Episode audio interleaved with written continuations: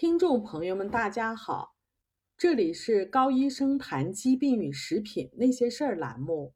我们今天要聊的话题是有关于青少年的。我们中国的父母可以说是对孩子付出最多、操心最多的父母了。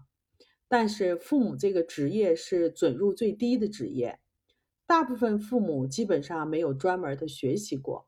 这也就是为什么当孩子出现这样或者是那样的问题的时候，家长们往往会束手无策。其实很多父母并不知道饮食对孩子的行为影响很大。今天就让我们看看饮食不当也可以导致青少年的抑郁和犯罪。在医学上有个病名叫做多动症，指的是有些孩子不能安静下来。他们很难集中精力，情绪多变，好打架，经常扰乱课堂，制造麻烦。这样的孩子往往令父母、老师都十分的头痛。根据英国营养学家 Patrick Harford 的研究，多动症如果没有得到正确的治疗的话，一个六岁的孩子长大以后可能会有少年的犯罪，或者是吸毒，或者酗酒。专家估计。美国有十分之一的男孩子患有多动症，有些孩子持续性的感觉悲观、焦虑、无用，或者说是过度的内疚，没有激情，活着没有意思，有些甚至想自杀，这些就是抑郁的表现。在美国，有百分之十六的孩子受到抑郁的影响。每年大约有三千名青少年和年轻人因为抑郁而自杀。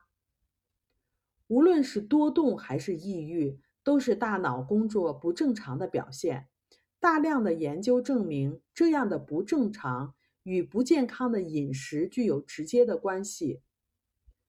如果仔细观察多动和抑郁孩子的饮食情况，您就会发现，这些孩子都非常的偏食。他们的特食品特点都具有以下的特点：他们的食品往往是第一，甜食多，包括爱吃糖果、点心和饮料；第二，零食多，包括含有各种酥脆的食品；第三，精致的淀粉食品多；第四，同时喝水很少。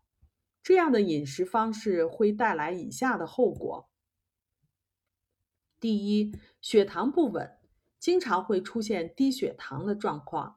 第二，严重缺乏多种营养物质。第三，脱水。第四，对食物过敏。第五，对甜食上瘾。那么，就让我们看看血糖和多动、抑郁之间的关系。当我们人体摄入糖和精致的碳水化合物以后，体内的血糖水平升高的速度非常的快。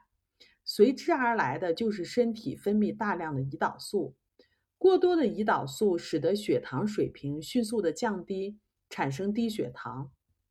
低血糖的时候，由于大脑缺乏能量而不能正常的工作，这时就会产生各种行为上的不正常，比如心情烦躁、脾气变坏、好斗、精力不能集中、抑郁和行为古怪等等。低血糖的时候，这些孩子会继续多吃甜食，结果体内的血糖又重复了前面的循环。除了低血糖以外，因为精加工的碳水化合物中缺乏大脑正常工作所需要的营养物质，特别是 B 族维生素和重要的矿物质锌和镁等等。研究表明。多动症的孩子比其他孩子吃的糖多，他们对甜食上瘾是因为他们低血糖的原因。一项对二百六十五名患有多动孩子的研究显示，四分之三以上的人对葡萄糖的代谢出现了问题。对于糖与抑郁的关系，一项长达二十二年、八千人参与的调查中显示。每天摄入六十七克或者是更多糖的人，患抑郁的风险比摄入四十克的人高出了百分之二十三。一瓶五百九十毫升的可乐中就含有六十五克的糖，所以距离有六十七克的糖的话，非常的近。营养缺乏影响我们大脑的正常的工作。Abraham Hoffer 是加拿大著名的精神治疗医生，在他的一项研究中，给多动症的孩子补充大量的维生素 C。也就是三克和维生素 B 三一点五克，三十三个孩子中有三十二个孩子的行为具有明显的改善。对于抑郁的观察也得出相同的结果。研究观察了八百八十五名精神病患者，发现其中三分之一人的血液中维生素 C 的水平非常低下，且证明了这种低价。低下与行为问题有关。另一项对抑郁的研究显示，补充九种维生素，补充量是政府推荐剂量的十倍。补充一年，结果患者的情绪具有极大的改善。除了缺乏前面所提到的营养物质以外，多动和抑郁的孩子还普遍缺乏其他多种营养物质。包括矿物质锌、锌、镁、铬、硒以及必需脂肪酸，这里面包括 DHA 和 EPA，两者都是欧米伽三，还有花生四烯酸。花生四烯酸的话是组成大脑的物质。补充这些营养物质都显示出非常好的治疗效果。食物的过敏与多动和抑郁，美国的研究显示。多动的孩子对食物的过敏高于其他孩子的七倍。根据这项研究，患病孩子在七到十岁中有百分之五十六对食物有过敏，而对照组则不到百分之八。另一项研究表明，百分之八十九的多动孩子对食品中的色素过敏，百分之六十九、百分之六十对味精过敏。百分之四十五对其他食品添加剂过敏，百分之五十对牛奶过敏，百分之六十对巧克力过敏，百分之四十对橙子过敏。美国哥伦比亚大学的研究表现，对食物过敏的孩子具有更高的焦虑产生的趋势。改变饮食是预防和治疗多动、抑郁的有效方式。根据前面的研究。多动和抑郁具有多方面的营养的不平衡因素，因此以平衡饮食为根本，适当补充缺乏的部分，是预防和治疗多动、抑郁的自然的方式。美国加州大学的斯蒂芬·斯高瑟尔博士对一千名经常犯罪的年轻人进行了饮食改善与行为的研究，经过十八个月的观察。发现他们行为上的进步提高了百分之四十到百分之六十。另外，此项研究还对受试者进行了血液检测，发现有三分之一的人缺乏一种或者是多种维生素和矿物质。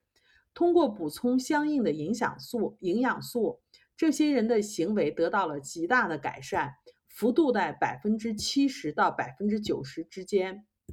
综上所述。饮食应该遵循以下的原则：第一，消除糖和精致的碳水化合物，取而代之的是复合的碳水化合物。复合的碳水化合物可以稳定血糖，提供能量代谢所需要的巨量和微量营养物质。第二，消除饮料，多喝水，水是非常好的抗抑郁物质。第三，消除过敏源，包括。导致过敏的食品和食品添加剂。第四，增加脂肪的摄入量，包括保护饱和脂肪。大脑需要足够的脂肪和胆固醇进行正常的工作。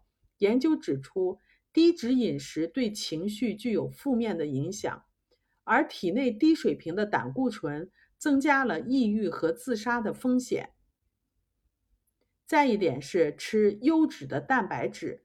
包括鸡蛋、各种肉类和奶制品，增加欧米伽三的摄入量，可以从深水、冷水鱼中，或者是从鱼油的保健品中获得。最后一点是补充 B 族维生素。好了，这里是高医生谈疾病与食品那些事儿栏目，我们每周一更新，敬请期待。我们也有微信群，感兴趣的朋友呢可以搜索 ARNA 加拿大营养师公开课 ARNA 甲状腺问题讨论群。